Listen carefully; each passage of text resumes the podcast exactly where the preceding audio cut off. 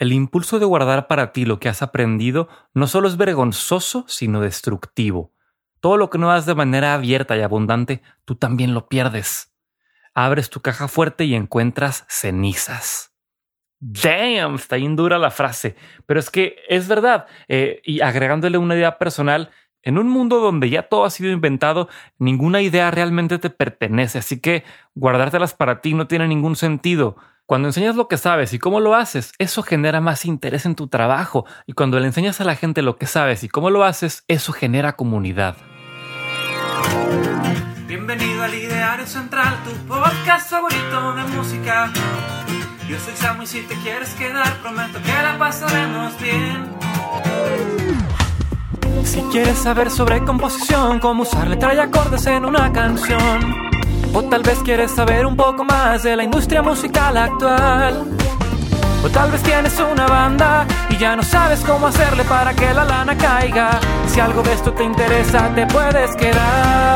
Te puedes quedar. Al ideario central. El ideario central. Tu podcast musical. Hey, ¿qué ¿Cómo andamos? Yo soy Samuel Gómez, pero porfa dime Samo. Y con este podcast busco inspirarte a crear y seguir tu pasión. Porque realmente creo que vivimos en el mejor momento para dedicarse a la música y empujar las fronteras de lo que se está haciendo en la industria actualmente. Hoy es viernes y hemos llegado al final de esta miniserie de cómo dedicarse a la vida creativa. Y hoy, para concluir, hablaremos de la importancia de enseñar lo que sabes como una manera de cerrar tu ciclo creativo. La premisa es bien sencilla. Entre más das, más recibes. Y es un concepto bastante contraintuitivo porque pudieras pensar que enseñarle a la gente tus secretos y hasta regalarles, entre comillas, tu conocimiento significaría competencia instantánea y que tu trabajo perdería valor. Porque bueno, ahora todos podrían hacer lo que tú haces, ¿no? Pero no pasa así del todo, porque aún así tú eres el experto en lo que haces, sea componer, tocar, producir, eh, y, el, y el puro conocimiento aislado no es la base de una carrera exitosa, porque el aprendizaje sin experiencia es solamente información. Y lo que importa es la intuición que desarrollas por hacer lo mismo una y otra vez. De nuevo, como la regla de las 10.000 horas que te contaba hace un par de capítulos. Ahora, aquí se abren dos vertientes de a lo que me refiero con enseñar. Por un lado es mostrar lo que ocurre en backstage de tus procesos y hablar de cómo funciona tu cabeza al crear. Y por otro lado, literalmente es enseñar con el fin de educar y pasar hacia adelante el conocimiento que tienes. Vamos hoy a explorar ambos casos. Primer caso, enseña tus procesos. Como te decía, entre más das, más recibes. Hay ciertas industrias que son muy secretivas con sus procesos, fórmulas y todo lo involucrado para manufacturar y producir lo que venden. Esto tiene razón de ser y es medio obvia. Imagínate, si Plankton descubriera la fórmula secreta de Don Cangrejo, no habría nada que le impidiera replicar la cangreburger de manera exacta, porque al menos teóricamente, si mezclaras las mismas dosis de ingredientes y la cocinaras de la misma manera, el resultado sería el mismo, ¿no? Si Plankton consiguiera la fórmula secreta, pues, pues ya valió le, podría hacer competencia directa al, crustáceo. Y pasa así con muchas de las industrias que producen materia prima o bienes procesados, em, donde sus procesos y sus metodologías son lo único que las vuelve diferentes. Pero afortunadamente, en las industrias creativas a las que tú y yo nos dedicamos, no es así. Siguiendo el ejemplo de la cangreburger, aquí el factor sorpresa que marca toda la diferencia es el mismísimo Bob Esponja, porque su técnica como cocinero, su intuición y su talento es lo que hacen a la cangreburger lo que es. No sería lo mismo sin Bob Esponja con todo y que tuvieras la fórmula secreta. Ahora, llevémoslo a la música. Todo nuestro lenguaje musical está construido sobre 12 notas, solo 12 notas, y las combinaciones que te da al usarlas de diferentes maneras. Te hablaba antes de que aunque este número es muy grande, termina siendo finito. Si yo te enseño teoría musical para que sepas hacer progresiones chidas, ¿te estoy dando el secreto para componer las mejores canciones? Te estoy regalando los ingredientes para hacer un éxito musical? Claro que no. Saber teoría musical solo es el primer paso y no representa ningún secreto ni nada confidencial ni, ni así como la última maravilla para saber componer canciones. Ahora, pensemos en producción. El software estandarte de la industria musical en estudio es Pro Tools. Casi en cualquier estudio del mundo al que vayas van a tener una computadora con Pro Tools. Si yo te enseño a usar Pro Tools, te estoy revelando el secreto para producir hits y ser exitoso y cotizado. Si te compras e instalas los mejores plugins o los mejores instrumentos digitales, ¿ya esto te vuelve un productor experimentado? De nuevo, claro que no, porque todo esto son tan solo las herramientas son nuestra materia prima con la que después, a través del talento y la creatividad, creamos cosas hermosas. Me da risa ahora recordar que en carrera, mientras estudiaba, eh, me interesaba mucho saber qué software usaban mis músicos favoritos y qué plugins utilizaban, como si solo con saberlo y yo también usarlos pudiera hacer lo mismo que hacen. Claro que no, porque las herramientas son solo eso, herramientas, y hay que saber usarlas. No hay nada de valor en tener las herramientas si no las sabes usar y aprender a sacarles el mejor provecho no es un proceso lineal. Por ejemplo, cuando aprendes a tocar un instrumento, primero aprendes a tocarlo de la manera obvia y tocando escalas y practicando lo que todos deben tocar y practicar para aprender.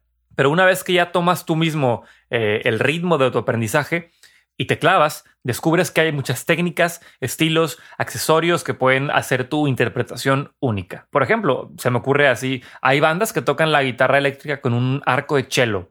Hay eh, guitarristas acústicos que hacen percusión con el cuerpo de la guitarra y a la vez hacen tapping y con la mano izquierda por encima del diapasón ponen acá unos, unos acordes bien crazies. Eh, no sé, tienes a Phil Collins descubriendo por error que el gated reverb en la tarola sonaba con madre y por accidente logró darle identidad sonora a todos los ochentas, a toda la década. Todas estas innovaciones y las cosas que hacen únicos a los artistas, como hablábamos ayer, es lo que hacen con las herramientas que tienen, no son las herramientas mismas. Pero bueno, basta de ejemplos. Si eres igual de curioso que yo, seguro te interesó saber más sobre estos ejemplos que te di, ¿no? Sobre las guitarras con, eh, con arco, em, es más, justo hoy en Facebook me topé con un video de un músico que hizo un controlador MIDI con un Arduino y con unas sandías. Y entonces las conectó y las ruteó de manera que podía tocarlo como un teclado frutal. Eh, y tocaba acá una línea de bajo bien groovy. Eso mismo lo pudo haber tocado con un bajo normal. Pero resultaba súper interesante cómo él lo hizo. E iba a eso con su concepto y con su estilo de música y todo. Y me gustó tanto que hasta me metí ahí un ratito a ver cómo que cómo programas esas cosas, ¿no? Y me encontré varios videos de otros músicos explicando cómo hacerlo y también ellos dando tips de cómo hacer controladores MIDI con casi cualquier cosa. Entonces, y no sé, yo encuentro todo esto como súper interesante. Y tengo periodos en los que me obsesiono con algún artista y quiero diseccionar completamente qué hace y cómo lo hace. Eh, tuve mi época como de Jacob Collier, donde me aventaba sus live streams de dos horas, donde explicaba cómo él componía desde cero una rola en Logic y cómo iba armando los tracks y saber cómo trabaja me hizo respetarlo y admirarlo muchísimo más y hasta copiarle algunos trucos para mí, ¿no? De hecho, en el jingle de este podcast uso unos truquitos que él, que él comparte de que eh, para crear como transiciones eh, medio mágicas, él, él agarra un auto harp, toca así este, cualquier arpegio y luego lo pone en reversa y usa eso como un intro y es justo lo que yo hago en este jingle, ¿no? Justo antes de la parte de la guitarra. El caso es que esto para mí me comprueba que como artista, entre más enseñas sobre cómo haces las cosas y tus procesos, más se interesa la gente por tu trabajo.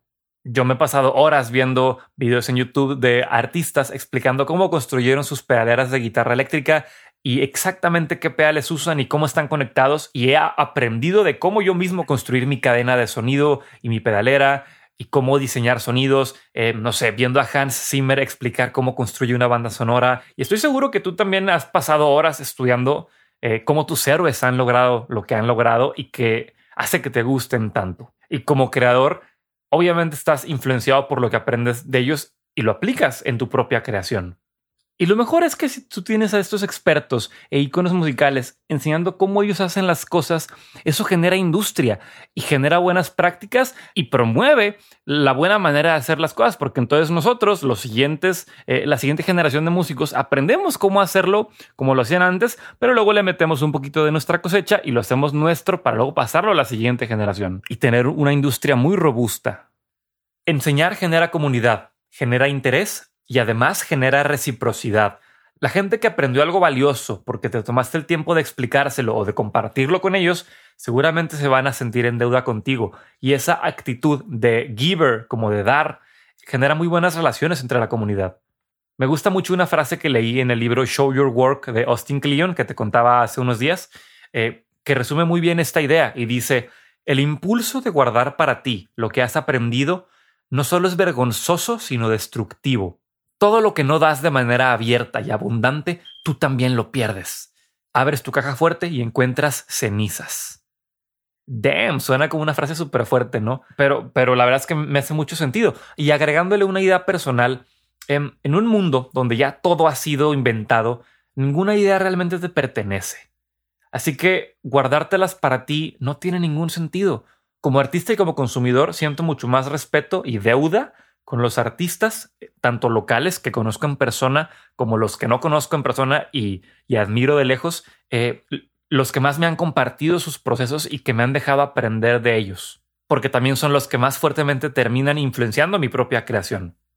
Así que abre un canal de YouTube, empieza un podcast o un blog donde hables de lo que haces. Comparte en Facebook tus procesos, documentalo todo en Instagram y permite que la gente sepa cómo piensas.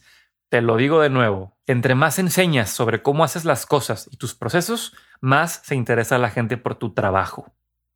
Ahora, segundo caso. Enseñar para educar. Lo previo es un círculo virtuoso. Tú enseñas tus procesos porque eso a la vez trae más interés en tu trabajo y puedes hacer mejor trabajo que luego puedes enseñar. Pero en este caso, donde hablamos de literalmente enseñar con el fin de educar, pasan, a mi parecer, dos cosas muy buenas. La primera es que estás pagando hacia adelante o heredando tu conocimiento a la siguiente generación. Me parece que todos los músicos y creativos deberíamos dedicarnos a enseñar, al menos en algún punto de nuestra vida porque nosotros mismos aprendimos de nuestros maestros y es una cadena virtuosa de compartir conocimiento que sirva, inspire y transforme. David Noel, el ex rector del TEC, decía que todos los que habíamos sido privilegiados con una educación de calidad, eh, tenemos una hipoteca social para con nuestra comunidad de devolver algo de lo que hemos recibido. Y para mí, enseñar es eso. Como segundo punto, hasta que no enseñas, no cierras tu propio ciclo de aprendizaje. Einstein decía que si no puedes explicar algo de forma sencilla, no lo entiendes suficientemente bien. Y creo que hay mucha verdad en eso. Realmente hay, hay mucho valor en resumir las cosas a una versión fácil para poderlas compartir. Y eso también requiere un talento en sí mismo y requiere haberle invertido muchas horas para poder llegar a ese nivel de síntesis. Entonces, por eso yo, yo sí creo que si no lo has, que si no puedes explicar algo de manera sencilla para que te lo entienda hasta un niño, posiblemente tú mismo no has hecho tu tarea de, pasar tiempo suficiente con ese concepto. Te cuento una historia personal. Mis primeros trabajos como estudiante e incluso ya graduado fueron como maestro de música. Em, he pasado por un par de lugares donde di clase, en academias, colegios, prepa y ahora universidad, con alumnos desde, no sé, 6 años hasta 40 años o más.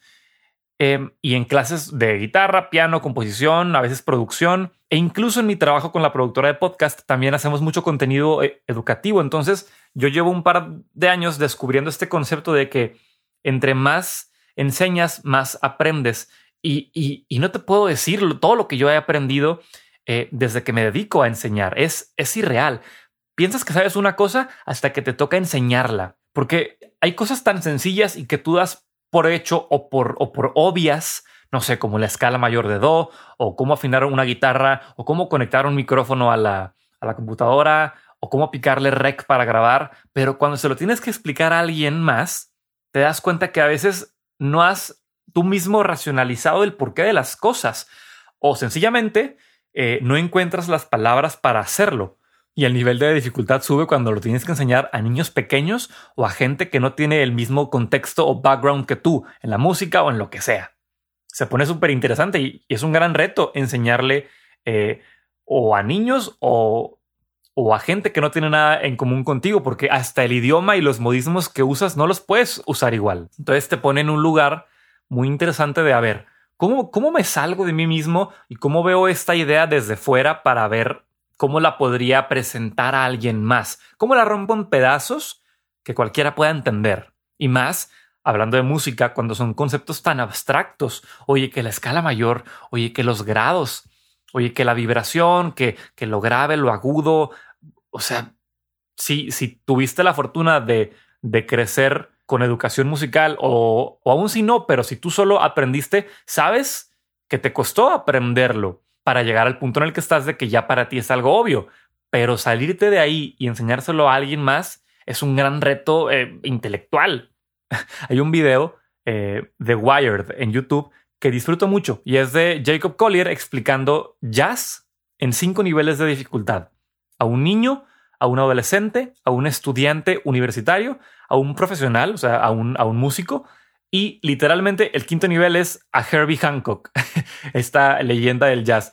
Em, si no lo conoces, Jacob, que ya lo mencioné hace rato, es un músico de 25 años que desde, no sé, desde los 18 eh, impactó al mundo por su talento como compositor, instrumentista, productor. Es, es un genio. Ese men para mí viene de otro planeta. Prácticamente está reinventando el lenguaje musical como lo conocemos. Eh, y es alguien a quien yo respeto mucho. Entonces me gustó mucho ver cómo en este video explica conceptos muy abstractos de, de armonía, de melodía, eh, a estos cinco niveles de personas donde al menos el niño, el adolescente, eh, pues posiblemente no tienen un contexto musical. Ya el estudiante de universidad y el músico profesional, pues sí, porque están estudiando y se dedican a eso. Pero aún así es bien interesante ver cómo Jacob fragmenta o, o rompe los conceptos en filetes masticables. No sé, y ver las analogías que hace y cómo lo comunica para asegurarse de ser entendido. A mí me encanta. Te recomiendo el video, como quiera te lo pongo aquí abajo en las notas del, episodio, pero a ver, piensa conmigo, la cantidad de horas que Jacob debe haber pasado pensando en estos temas, eh, analizándolos, simplemente pasando tiempo con el instrumento y pensando a profundidad, o sea, con, con real concentración en lo que está haciendo y en lo que está pasando, como para poder llegar a masticarlos, diseccionarlos y entregarlos así ya, eh, pues ya masticados, ¿no? Cuando te los explica.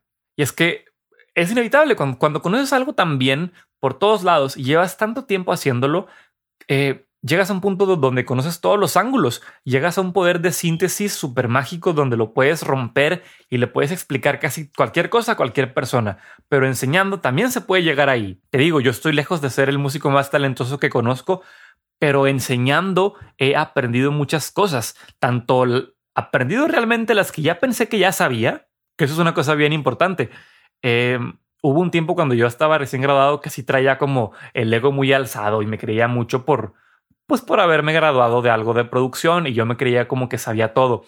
Eh, pero luego te vas dando cuenta que, que, no, que no es cierto y que siempre puedes seguir aprendiendo. Y para mí enseñar sigue siendo parte de ese proceso. Y me he vuelto mejor músico y productor desde que enseño. Ahora, si me tomas el consejo de dedicar un tiempo a enseñar, recuerda que tienes en tus manos las mentes de personas a las que les puedes cambiar la vida para bien y para mal.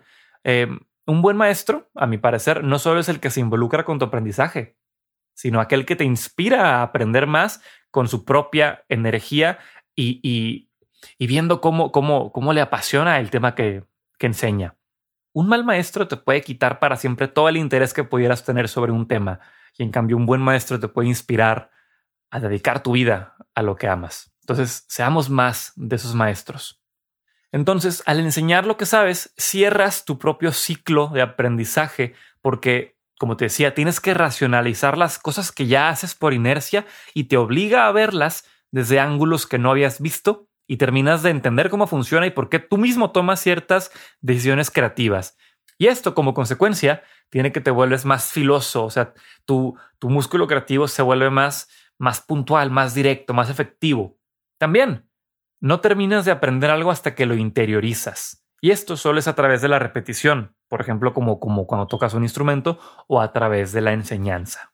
Lo repito por tercera vez, cuando enseñas lo que sabes, cierras tu propio ciclo creativo, terminas tu viaje del héroe, por llamarlo de una manera. Em, así que muestra tus procesos, lleva a la gente al backstage de cómo funciona tu cerebro, enamóralos de tu trabajo y no solo generes fans o seguidores, sino realmente una comunidad de gente que, que se retroalimenta y que aprende del otro. Y después págalo hacia adelante, enseñando lo que sabes y educando a las siguientes personas en el camino, porque todos nos beneficiamos de eso.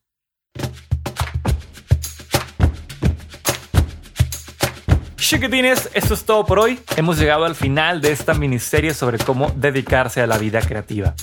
Eh, haciendo una recapitulación, hablábamos el lunes sobre empezar ya con lo que tienes Tu recurso más valioso es tu tiempo y todo lo que sientes que hoy no tienes se irá resolviendo en el camino, pero tienes que empezar. Luego vimos la importancia sobre mostrar tu trabajo y las oportunidades que eso puede traer, porque no solo basta ser talentoso, tienes que ser encontrable. Luego, todo eso bueno que ya construiste solo lo vas a poder mantener si te conviertes en un profesional. Y eso no tiene nada que ver con tu talento, sino con tu cualidad como persona. Después analizábamos lo que te vuelve único y cómo encontrar tu propia intersección y empezar a generar tus oportunidades. Y finalmente hoy hemos hablado sobre cómo darle la vuelta a todo el ciclo creativo y, cómo cerrar tu, tu propio camino enseñando lo que sabes. Y es que el ciclo creativo es consumir, crear y reflexionar.